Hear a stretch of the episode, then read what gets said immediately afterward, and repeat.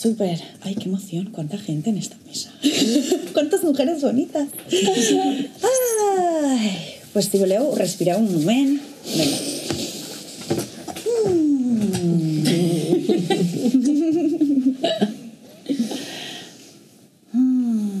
Welcome to Craft, community of raw arts by the female tribe. Bienvenidas.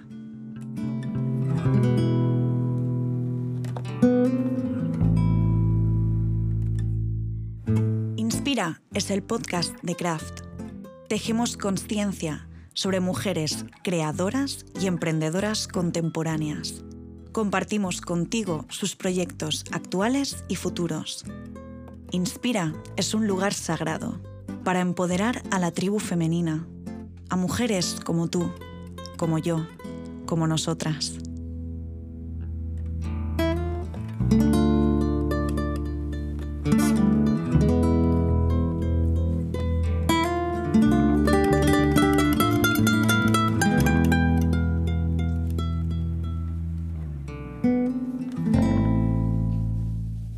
Pues bienvenidas a la tercera temporada del podcast de Craft.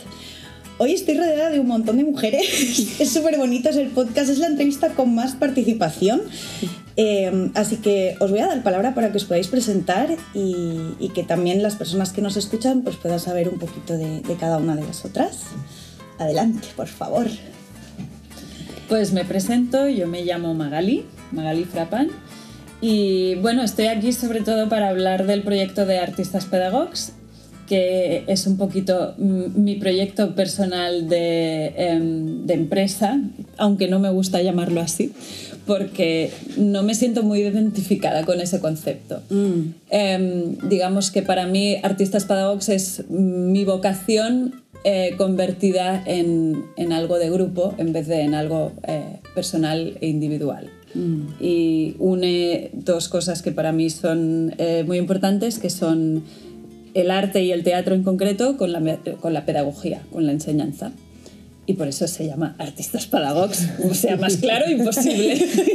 y ya está. Gracias, Magali. Estupendo. Bueno, yo soy Aida Bellet, em, llevo en Artistas Pedagogs pues dos años ya creo y llegué aquí, soy actriz, soy, soy docente y llegué aquí, me encajaba mucho el proyecto con lo que, con lo que yo mm, vibraba o lo que a mí me apetecía mucho, que era esta cosa de unir el teatro y la, y la educación. Y paralelamente me he ido formando y soy profesora de voz y de dicción y tengo como un proyecto de clases y, y talleres individuales que hago por mi cuenta. ¿Cómo se llama este proyecto? Bueno, de momento, o sea, no tiene como nombre mm, empresarial. Se llama Aida Vallet. Se llama Aida Bellet. Veu y Proyecto. Semilla de Aida. Exacto. Estupendo. Pero sí. Pues gracias, Aida. Cállate, perdón. Disculpa. La tecnología, la Lo tecnología. siento Exacto. mucho. Está perfecto. Eh, tenía, tenía que poner el modo avión y no lo he hecho. El directo, esto es lo que tiene. Gracias, Aida, qué belleza. Muchas gracias. Hola, eh, yo soy Julia, Julia Calzada, y entré en Artistas Pedagogs un poco más tarde que Aida, aunque ya nos habíamos encontrado en algún momento de la vida hace años, pero nos hemos reencontrado ahora más, más como de una manera más cotidiana. Y soy actriz y traductora, y, y también he- ido entrando en el mundo de, del- de, de los talleres, de las clases extraescolares, etc. Em, y, y también me pasó un poco lo que, lo que comentaba Ida, que de repente em, me encajaba el, el proyecto, el significado del proyecto, la manera de funcionar de este proyecto, porque al final pues también pues eso, tengo otros proyectos personales y me encajaba la manera de funcionar de artistas pedagogos, que es como un poco horizontal y de unir y hacer nexos y crear sinergias, etc. Y aparte también uno de los proyectos personales que tengo em, es la compañía FACOF de teatro, que surgió hace muchos años con un grupo de clase y que, y que poco a poco em, ha ido creciendo y, y básicamente creamos obras de teatro y también nos interesa mucho entrar en el circuito juvenil infantil, con lo cual al final es como que he visto que hay distintas cosas de mi vida que, que, que llega, llevan al, al mismo sitio y todo, tiene, todo tiene que ver un poco con teatro, pedagogía, arte, cultura, etcétera Comunicar también. Y, Y eso es todo. ¡Qué belleza! Ay, me encanta toda esta, toda esta variedad, pero que al final también hay muchos puntos en común. Eh, para ponernos también en una línea temporal, me encantaría saber cuándo y cómo nace Artistas Pedagogs. Pues mira, Artistas Pedagogs nace en 2017, en el mes de octubre oficialmente, porque es el momento en que yo me di de alta de autónomos, que es como a principio de curso del curso 2017-18. Pero en realidad empieza un poco antes, porque em, yo el curso anterior, que por lógica tiene que ser el 2016-17, eh, yo estaba ya impartiendo clases de teatro, pero lo estaba compaginando con impartir clases de inglés porque eh, tenía que llegar a final de mes y solo con las clases de teatro no me llegaba. Sin embargo, ya llevaba años, de, de hecho llevo desde 2013 trabajando como profesora compaginando clases de inglés con clases de teatro. Y lo que pasa es que como lo que a mí me apasiona son las clases de teatro, yo cada vez que salía una nueva yo la cogía. Pero no me atrevía a dejarlas de inglés porque tampoco veía que yo llegara bien a fin de mes y dejaba el trabajo de inglés. Entonces, bueno, eh, podía compatibilizarlo, pero digamos que en el último momento ya la compatibilización era a costa de mi salud. Mm. Y cuando el Tetrix ya supera totalmente, supera totalmente. la ficción, sí. Y ahí yo tuve un primer ataque de ansiedad. De hecho fue el segundo de mi vida, pero no, no lo había El primero de tantos. El primero, el primero de mi vida, veda. el primero fue mucho más joven y yo no sabía lo que me estaba pasando y, y- y pasó y yo me olvidé de él, pero cuando volví a tener ansiedad me di cuenta de que eso que había pasado hacía tantos años había sido ansiedad. Me di cuenta de que yo no podía sostener esos dos trabajos. Por suerte acababa de conocer a mi pareja y me apoyó mucho porque yo estaba muy indecisa, en plan de tengo que dar un salto vital, dejo una cosa o dejo la otra y me dijo, deja la que no te apasiona, coge la que te apasiona, es un riesgo que hay que tomar, pero como mínimo inténtalo. Y yo, pues un poco apoyada en ese sentido moral, porque solo es moral el apoyo, pero a veces nos hace falta, eh, dije, pues, pues, pues venga. Y pedí una excedencia en el trabajo de inglés, que aún estoy de excedencia. Por si acaso quería volver. Me di de alta de autónomos y cogí un par de clases más que ya tenía palabradas y me puse a tope. Y una cosa que hice y que no había hecho hasta el momento, que eso ya me había pasado, como me iban ofreciendo clases, pues yo iba diciendo que no a las que eran incompatibles, porque a veces te ofrecen clase el mismo día a la misma hora y no puedes hacerlo. Es que los lunes y miércoles a las 5 de la tarde es la hora estrella. Exacto. Todas las cosas suceden en esa franja horaria. Pues yo cuando me pasaba eso, yo se lo pasaba a una amiga, eh, lo típico, pero cuando me di de alta de autónomos yo dejé de hacer eso y empecé a mm, trabajar en equipo, es decir, si yo iba a pasar las clases, lo que iba a hacer es coordinarlas yo y mm, pasarlo a, a una tercera persona que, que haría la, la clase, pero que formaría parte del mismo equipo que yo y que trabajaríamos conjuntamente. Ay, qué bonito. Pues sí. Y la primera persona con la que me junté para hacer esto es Ana Tamayo, que hace muy poquito, muy poquito, que lo dejó para volar libre en su proyecto que, que ha ido creciendo y ahora está ella con el suyo, que está muy bien. ¿Cómo se llama? Ana Tamayo está con la compañía Cándida, es actriz, es una muy buena actriz. Le mandamos un abrazo y un saludo desde Sí. para cuando nos escuche. Claro que sí. Es que hay algo tan hermoso que, mm, volviendo también, por ejemplo, a los orígenes de Craft, em, es un proyecto que surgió también con una compañera. Y, y hay veces que esas personas no siempre se quedan hasta el final del proyecto, pero son personas que sin ellas no habría sido posible empezar. Y creo que en el mundo del emprendimiento femenino em, hay un poder enorme en trabajar juntas.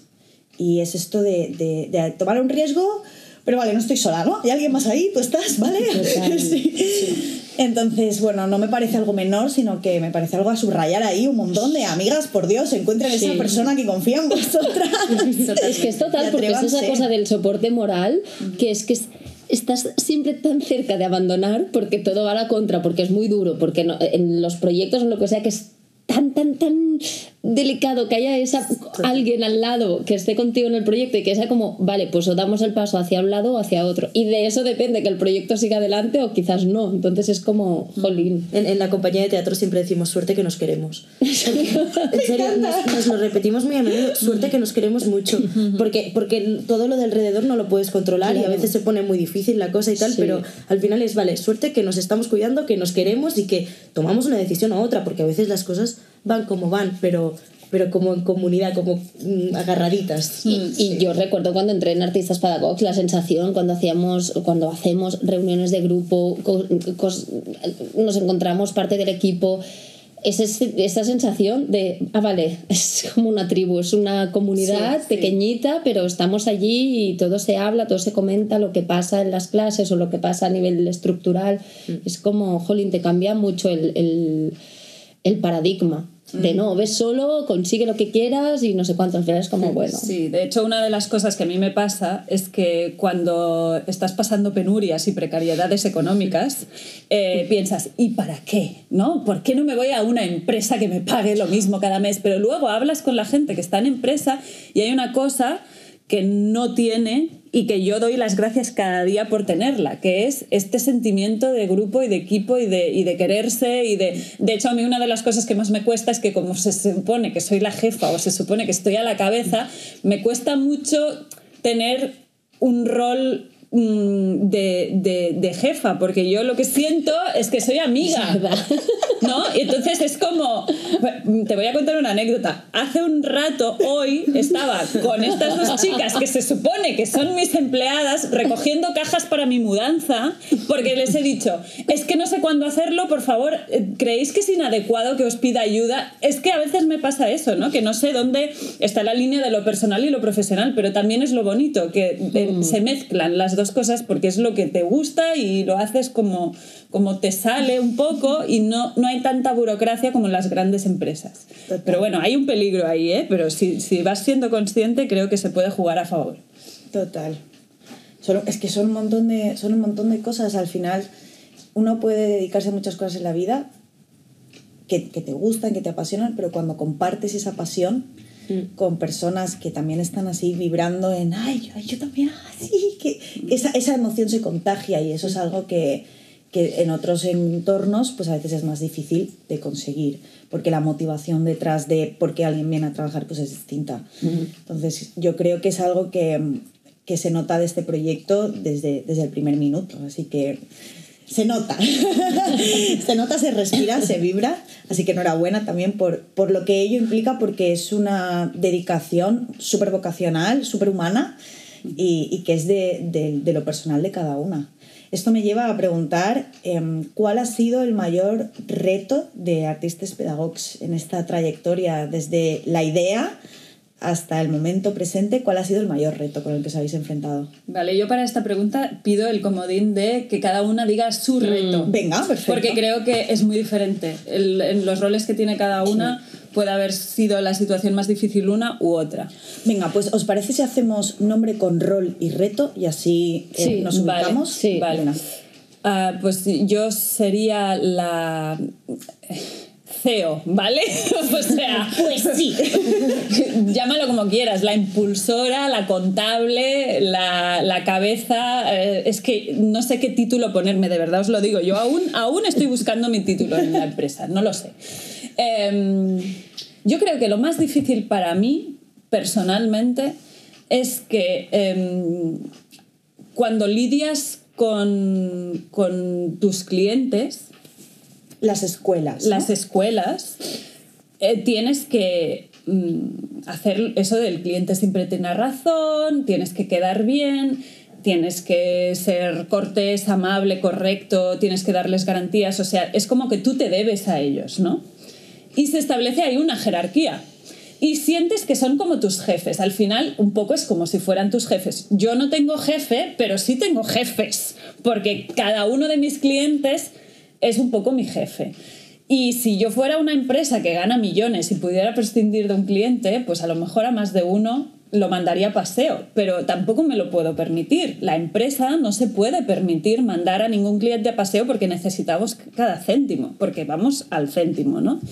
Y lo que a mí me cuesta más es darme cuenta de que lo que yo estoy intentando impartir a través de mi pedagogía, a través de mis clases, a través de mi método y a través del método que estamos construyendo entre todas, es eh, un- una filosofía de respeto y de, y de igualdad.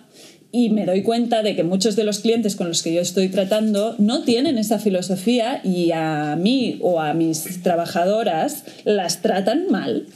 Y me da mucha rabia porque me gustaría poder plantarme y decir, no, perdona, o sea, nosotros no trabajamos así. Pero muchas veces me siento que hay que pasar por un aro que eh, yo nunca me he callado las cosas, siempre las he dicho y, y- y ellas serán testi- testimonio de que, de que alguna hemos liado. Porque al final, siendo muy correcto, acabas diciendo las cosas y, y hay represalias, o sea, tal cual, hay represalias, hay colegios que dejan de contratarte un servicio porque tú les has dicho que había una serie de cosas que no estaban funcionando bien. Y eso es lo, para mí lo más difícil. El, te- el poder hablar claro con los trabajadores es una gran ventaja, pero el no poder hablar claro con los clientes es muy difícil. Wow. wow. Me encanta porque han salido valores como el respeto y la igualdad y, y a veces pasa esto, ¿no? De que cada uno tiene una barra de venir. Y efectivamente, pues a veces lo que es respeto para mí, para ti no lo es y, y se generan, bueno, conflictos que a veces es más fácil de resolver y otras veces pues no tanto. Se me parece un reto espectacular porque efectivamente es un proyecto que depende de sus clientes. Luego os preguntaré sobre el tema subvenciones, lo dejo ahí como side note para acordarme. Aida, mayor reto. Pues. ¿Cuál es tu rol? Perdona. Sí, yo estoy en Artistas Pedagogs coordinando sobre todo talleres de infantil y primaria. Bueno, y es- así empecé, pero realmente eh, se ha ido extendiendo. Porque también, ahora pienso, también coordino los, de- los de secundaria, espérate. Sí, sí, se ha ido extendiendo, pero todos. sí, sí. Estoy, soy coordinadora y trabajo muy codo con codo con, con Magali, con las tareas así como mm, del día a día. Y yo creo que mi reto más, más, más mm, grande o más, o que más, más- bueno, no sé, em, el- esta cosa de- del, del marketing, de la venta, de la actitud sobre todo. De, de ser muy asertiva, muy quiero esto, esto, esto, ah, de cara a los clientes, ¿eh? porque era un lenguaje que yo desconocía totalmente y, y al final es como es mercado y con los valores que decíamos antes y evidentemente cada uno con su esencia y con su, con su manera de, de hacer las cosas, pero es verdad que el mercado pide que, que hay, como unas normas no escritas de, bueno, oye, sé clara, sé tal, ¿qué pides? Tal, no, no, no, o sea, tira por allá. Y sí que es- ha sido un, un aprendizaje brutal. O sea, me he hecho un, máster de dos años maravilloso de marketing, de ventas y marketing. Sí, un poco como esta cosa de, de, de no chantarse, de ir, de ser muy concreto de, y no, no, no echar un paso para atrás. Que yo creo que como mujeres, o sea, yo me lo siento mucho como, como mujer, ¿eh? de que siempre, siempre estoy a punto de, de tirar el paso para atrás. Es como, no, o sea, ¿puedes ocupar tu lugar? por favor. Sí, sí, sí. Pero que sí que yo creo que se destila un poco esto. Al final somos un equipo. Hay algún profesor chico, pero somos casi todo chicas y Somos mujeres, somos mujeres artistas, que también es otro tipo de perfil. Somos además profesoras y estamos haciendo eh, trabajo de ventas cuando ninguna de nosotras es experta en ventas. O sea que es como eh, el, la- el- el buenismo Sí. intentando hacer de malote al final. Es, es Total, así. total. o sea, todo el rato. Y que lo haces, ¿sabes? Haces una llamada de malote y es como. "Uf, vale, a sí". y ya está, ya está. Claro, y ser malote de- no, mi- es, a no es piel. engañar a nadie, es simplemente tener ese morro de decir, no, no, yo no me disculpo por nada, pero es que es una actitud que se necesita para convencer. Si no la tienes, no te contratan. Y, no- y repito, no engañamos a nadie, pero hay que estar como muy convencido. Claro, es que no es lo mismo. Perdona, ¿serías tan amable de comprarme este curso? ¿Eh? ¿Me entiendes? Yo entré así, ¿me entiendes? Claro, claro, que es, que es very polite, está muy Claro, bien, muy pero- elegante, tal, pero evidentemente la otra persona se queda así como diciendo, bueno, quizás no. en cambio, cuando hacemos un cambio de actitud y, y entramos con una claridad, mira, esto es lo que yo ofrezco, esto es mi presupuesto, estos son los beneficios que puedes obtener, bueno, es otra manera, ¿no? De presentarse, de negociar y se aprende, evidentemente. Sí, es sí, algo que se entrena. Exacto. Hay que ir por la vida. de la vida. Hay que ir por la vida Total. diciendo molo mucho, todo el rato. sí, sí. Total, total. Wow, sí, me encanta. Ventas y marketing, un temazo. Y por aquí. Pues yo, el, el rol que tengo, yo doy, doy clases y talleres, es decir, como voy a escuelas a, a in situ a hacer las actividades, y luego creo que tengo como un rol de coordinación au- auxiliar un poco, es Exacto. decir, como em, hago so- em, Soporte a la So- sí, coordinación. soporte a la coordinación en momentos concretos en los que hay picos de trabajo o en, o en momentos en los que hay ciertas tareas que eh, no están asumiendo. Estoy como un poco en plan de, vale, eh, sosteniendo un poco Y las redes, no olvidemos las redes. Y las redes. Y las redes. Las redes es otro tema. Es otro temazo. Sí, exacto. Por curiosidad, ¿en qué redes estáis? En Instagram, eh, LinkedIn, Facebook. Facebook Y la web, ya está. y- sí, exacto, y la página web. Y con tu coordinación auxiliar y el soporte en redes, ¿cuál sería el mayor reto que te has encontrado? Yo creo que diría que tengo dos y los dos em, me- y los dos van de la mano de una cosa buena. O sea, quiero decir que me he encontrado una dificultad y he dicho, ala, qué guay esto otro. Em, una de ellas es básicamente de lo que hablaba Magalí, o sea, el, el hecho de estar in situ dando clases y talleres me ha hecho li- lidiar también de primera mano con estas maneras de, de ciertos sitios de actuar que son muy distintas a mis valores también, encontrarme también un poco en medio de, vale, cómo, cómo me comporto a nivel de artistas pedagogos, porque que de hecho es bastante como me comportaría yo, es decir, pero bueno, que al final estás en medio de, de- de dos dinámicas, me siento bastante más, eh, muchísimo más representada por artistas pedagogos que por ciertos ambientes, pero estoy ahí en medio, ¿qué hago? ¿Cómo me comporto? Eh, ¿Cómo digo lo que hay que decir, pero sin sin ser mm, sin confrontar ni crear ambientes tal, pero a la vez diciendo mi verdad y, y pidiendo el espacio que, que- que tengo que, que ocupar. Y la parte, o sea, eso me ha generado en ciertos momentos angustia, pero la parte buena eh, y lo que he agradecido un montón y que igual en otros sitios no he encontrado es que luego he venido aquí en este sitio tan bonito y he dicho, me ha pasado esto, esto y esto y he recibido eh, un abrazo, he recibido un, vale, vamos a hablar de esto, em, tranquila que estamos aquí, etc, etc, etc. Y esto es como la parte de Caliu que, que en otros sitios no se encuentra cuando tienes un problema. Y por otro lado, que esto ya es, es más personal, em, yo, yo soy autónoma, tengo mis otros proyectos y la combinación de distintos proyectos es algo que, que, que aún me sigue costando porque em, la parte buena es que eh, hay picos, hay momentos de picos de trabajo y otros que hay menos y a mí esto también me va bien porque hay momentos en los que yo tengo otros picos de trabajo. Entonces encontrar como el, el engranaje ha sido y está siendo un poco em, pues, un reto. Por otro lado, he recibido, una vez más, como mucha comprensión. Es decir, si yo no estoy llegando hasta aquí, ok, pues ellas igual cogen ciertas tareas que yo he dejado al aire o se pueden posponer, yo luego vuelvo y me reincorporo con más fuerza o bla, bla, bla. Es decir, que la flexibilidad me cuesta de gestionar, pero a la vez eh, la necesito y agradezco mucho cómo me la ofrecen. No sé si me he explicado. Me encanta porque has tocado un tema que es la comunicación asertiva y todo lo que es también la identidad, o sea, quién soy yo como persona, quién soy yo como persona trabajadora, representante de una entidad, eh, quién soy yo con mis amigos en el bar, ¿no? O sea, todas estas personalidades, todos estos personajes que somos y habitamos eh, y cómo eso se va mm, moldeando en diferentes entornos y, y luego lo que, lo que comentabas ahora también de priorizar tareas, o sea, cuando me dedico a varios proyectos, porque es una realidad, ¿no? Cuando tejemos de esta manera en la que no trabajo en un único sitio, sino que trabajo aquí y también aporto allá. Y entonces ya no son dos proyectos, sino que son cinco, y entonces no son tres escuelas, sino que son quince, ¿no? Como, y todo se multiplica y llega un momento en el que los días siguen teniendo 24 horas, las semanas siguen teniendo 7 días y hay que priorizar tareas, porque evidentemente con esto que habláis también de los picos, pues no es lo mismo la cantidad de trabajo que hay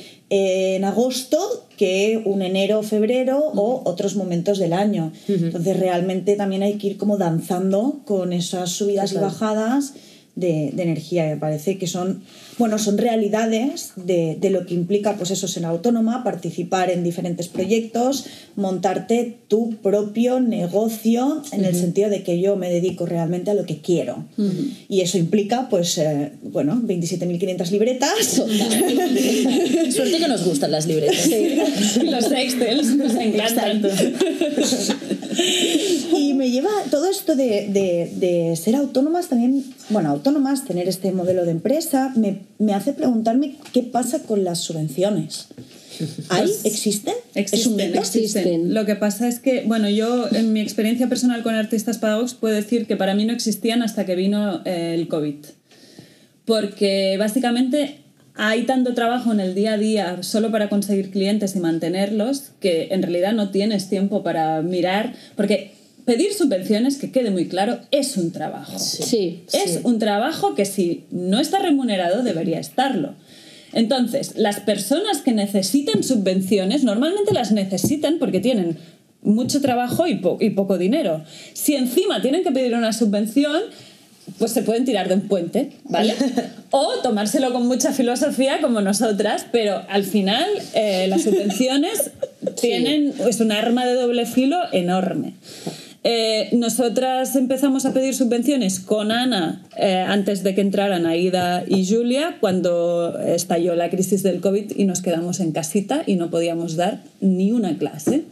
Y ahí para sobrevivir empezamos a mirar qué subvenciones se podían pedir para subvencionar nuestro proyecto y ahí entramos en la dinámica de ir mirando las subvenciones que se pueden pedir e ir pidiéndolas. Pero aquí mis compañeras me pueden secundar y sobre todo Aida, porque es la que más ha pringado con pedir subvenciones, eso tienes que ir haciéndolo en función de si tienes un huequito en tu tiempo de, de gestión de tu empresa para redactar una subvención que te piden eh, ciento y la madre para ver si te caen unos dineros que el 90% de lo que pides no te cae y cuando cae una pues pues pues bailas porque porque es verdad que se nota mucho cuando cae una. Pero ahí estamos. Sí, yo creo que hemos encontrado como una... Bueno, hemos encontrado...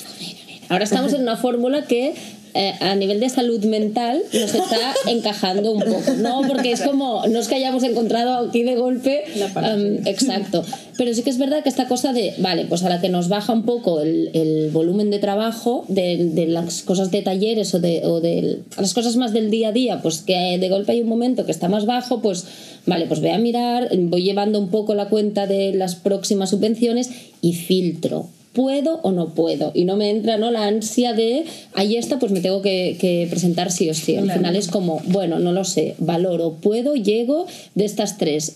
¿Puedo las tres? No. Porque currar el domingo fácil? a las tres de la madrugada, no, no que no lo, no lo, he hecho, pero es como, no, no está. Eso es no. Mm. Claro que tiene 24 horas, pero, pero no. Mm. No, es no. Entonces es como, bueno, pues filtras tal, sí que vas teniendo como esta cosa del mapa de para que me caiga una, pues quizá tengo que presentar 10 uh -huh. y, y, bueno, pues lo vas haciendo, pero ¿qué es esto? Que es como... O sea, no es la lotería, pero casi. Está ahí un poco en... No, no si hay algo lotería. metódico, mm. sí, si, si, es metódico, si hubiese una persona que solo se dedicase a eso. Claro, es que claro. necesitas la, infra la infraestructura claro. para poder pedirlas. Sí, sí. Cosa que es un poco paradójica porque justamente la estás pidiendo porque seguramente no la tienes. Claro, ¿sabes?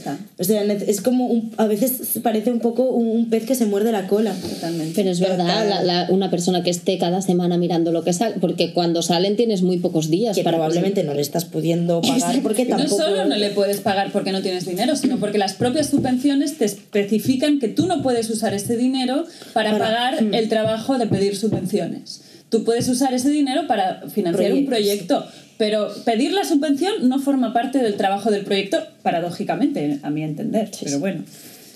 Y, y además, lo, lo lo que luego dices, ay, jolín, es que una vez te la han dado, lo que, lo que puedes crear es muy guay. O sea, te da, te da como una burbuja de aire para, para hacer, ¿sabes? Mm. Y, y, puedes presentar proyectos que igual hace tiempo que te apetecen, pero no, no podías. Y, y de repente se, se, teje un poquito de, de red y dices, con lo guay que es, ¿no? Dadme más. Claro, claro, porque, sí. porque el resultado es bueno después. De hecho, esto también incide mucho en lo que hemos dicho antes del trato con los clientes. Cuando un cliente te paga, eh, tú tienes una relación con el cliente muy diferente que cuando tú le ofreces una actividad subvencionada. Además, el tipo de cliente es completamente diferente, porque los clientes que pueden pagar un precio no subvencionado son un tipo de colegios, normalmente privados, concertados, que otro tipo de colegios que son públicos, que tienen menos fondos y que no se pueden permitir tus talleres si no están subvencionados.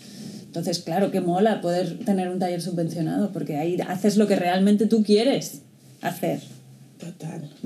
Bueno, lo dejamos ahí para quien se encargue de las subvenciones. Exacto, cuenta. exacto. Les mandamos así como un guiño guiño al, al team subvenciones. Y me encanta porque estamos aquí en- con dirección y coordinación.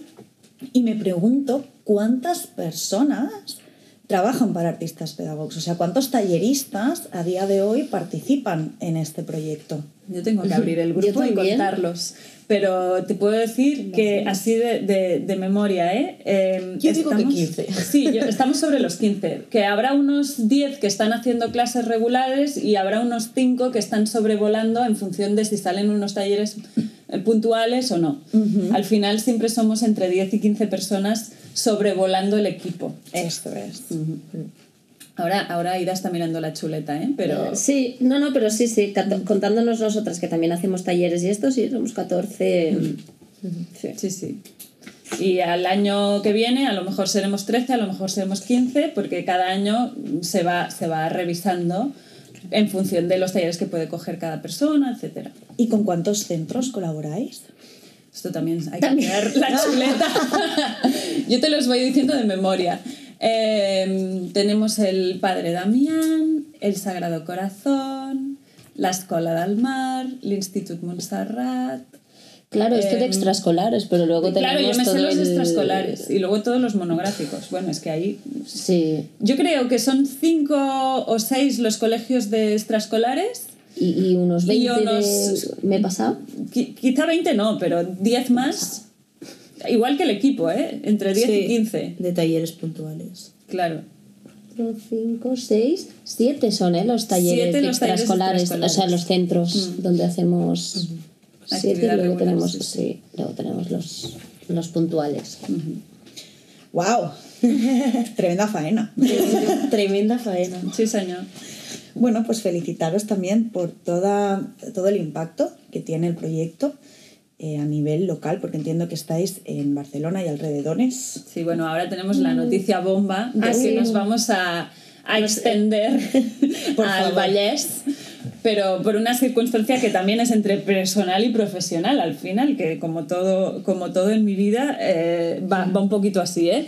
Eh, yo recientemente me, me estoy comprando, porque aún no la he acabado de comprar, una, una casa que tiene un bajo, un bajo comercial. Y obviamente ese bajo comercial se va a convertir en una sede de artistas pedagogs y A la cual está- iremos a hacer una inauguración. por supuesto, como mínimo, como mínimo una inauguración. Sí, y es muy chulo porque eh, una cosa que nunca ha tenido hasta ahora Artistas Pedagogs es una sede propia.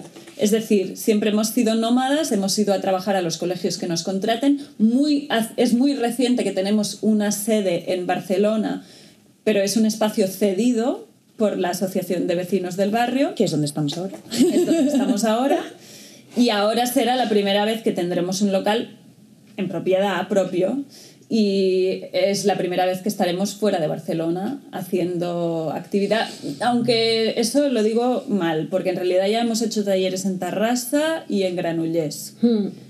Y ahora pues este local estará en Llinas del Vallès. Pues qué emocionante. Todas estas.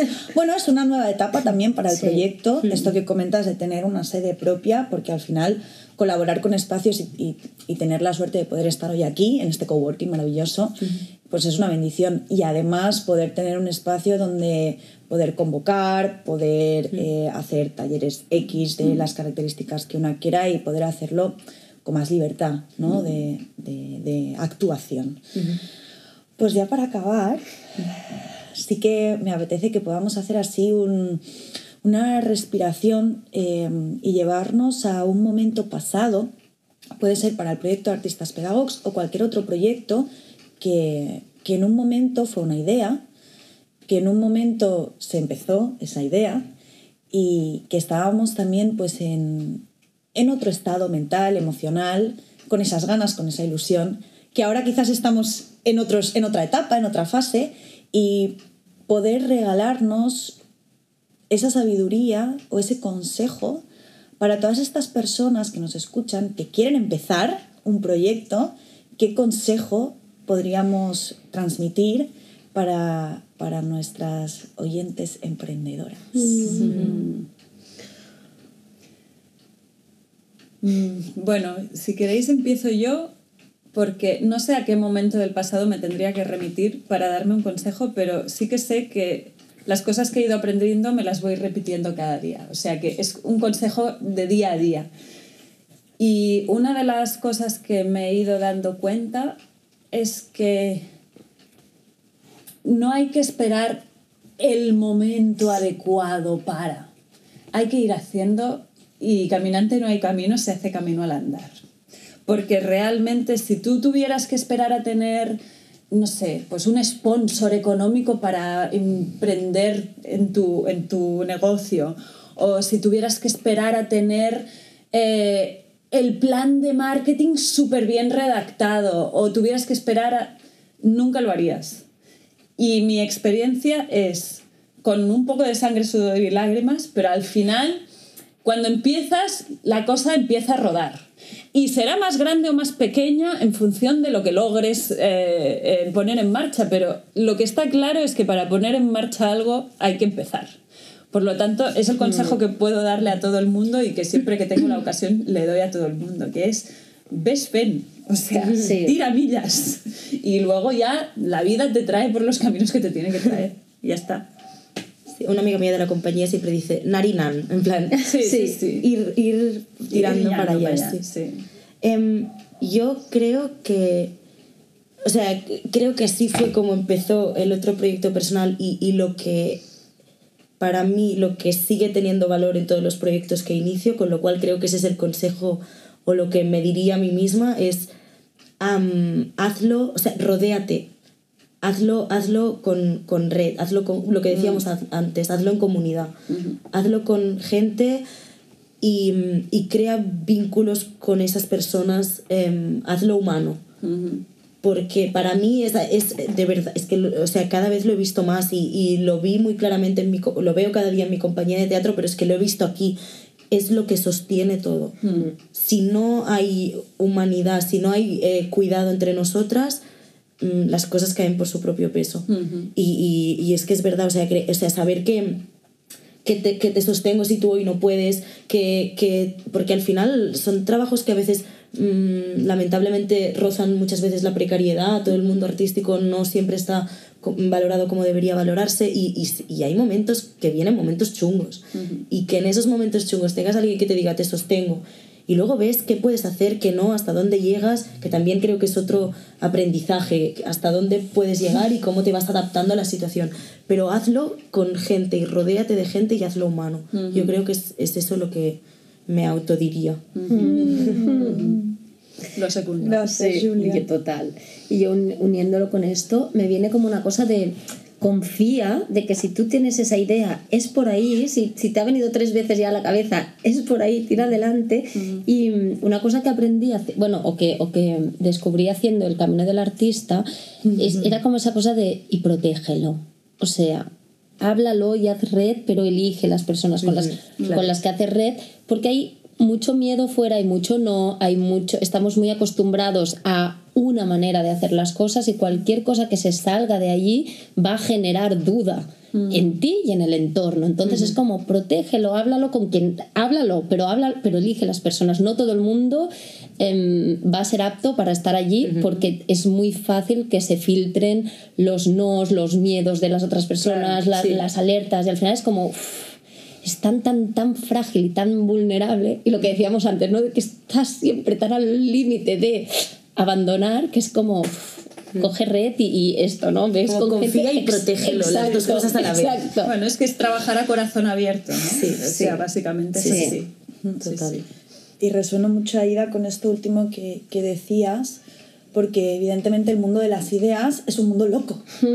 y, por es, y es maravilloso justamente por eso, porque es un mundo loco y, y hay personas que tenemos la capacidad de visualizar cosas que no existen todavía, que podrían existir, eh, y saber proteger este superpoder que es el poder de la, de la imaginación, de la visualización, de la futurización y compartirlo con, con, personas que evidentemente puedan tener una mirada crítica en el buen sentido de la palabra, porque tampoco es cuestión de, de, trabajar. Sí, sí, sí. No, sí, claro, el mundo de la violeta, no, no, claro. Eh, pero que, sea un, que sean personas que te puedan dar un feedback constructivo y que sean personas que, que realmente aunque no sepan cómo lo vas a conseguir, que confíen en que lo vas a conseguir. Mm. Porque eso cambia mucho la, la, manera en la que compartimos las cosas. Sí, sí. Y cuando de la otra manera nos rodeamos con personas que realmente viven en ese miedo o en esa escasez o en un paradigma que es o es esto o no es, mm. claro, ¿cómo te explico yo esta yeah. idea que tengo? que evidentemente no cae en tu, claro. en tu marco de, de visión del mundo. Entonces, que, te van, muy... que, te van, a nacer dudas. Por, como creadora o como, o como emprendedora te van a nacer dudas. Y si tienes 10 opiniones alrededor que secundan esas dudas, les vas, le vas a dar mucho más valor. Entonces es como que no entren claro. tus miedos, sí, que no entren. Yo creo que para mí eh, el elegir bien es elegir que como mínimo algo que, que comparta tu pasión. Es decir, que al final los artistas pedagogos compartimos la pasión por lo que hacemos y por lo tanto todo el mundo que te dé consejos e incluso que te critique lo hará desde intentar ayudar a lo que haces, porque también cree en eso. Entonces, ahí sabes que estás protegido, entre comillas, incluso cuando el feedback no siempre es positivo, siempre es con amor, como decía en la compañía de Faco. Me ha apuntado, suerte que nos queremos. Exacto, de verdad me parece el lema. Sí, sí. Pues suerte que estáis aquí para compartir toda esta experiencia. Es un montón, un montón, un montón de verdad. Y todas estas entrevistas nos ayudan mucho a tener una visión del making of, ¿no? De, mm. Por dentro de, de, todos estos proyectos, porque hay muchas personas ahí fuera que tienen ganas, que tienen ideas, que quieren empezar. Y poder estar aquí con vosotras sí que se puede, amigas, amigos, sí que se puede. Y, y al final es esto, poder rodearse de personas eh, que, que, que traigan luz que traigan motivación también a los proyectos, eh, confiar en lo que una hace, en la intuición que tiene y, y cómo era ir haciendo. Sí. sí. Empezar, ¿no? Exacto. pues Magali, Aida, Julia, muchísimas gracias. Gracias a ti, muchas gracias a todos. Besitos. Besitos. Qué bien. Oye, que bonito. Ai, que guai. M'agrada sí. molt poder fer una mica d'això, de ja, dir... Que xuli! Compartir, compartir por compartir. Foto, foto, foto. No, ya, es que la de redes...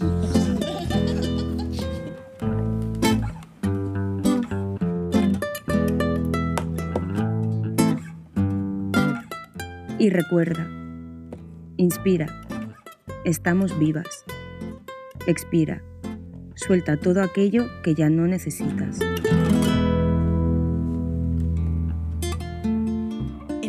Inspire is Craft's podcast section. We raise awareness about contemporary female artists and entrepreneurs. We spread the word regarding their current and future projects. Inspire is a sacred space to empower the female tribe. Women like you, like me, like all of us.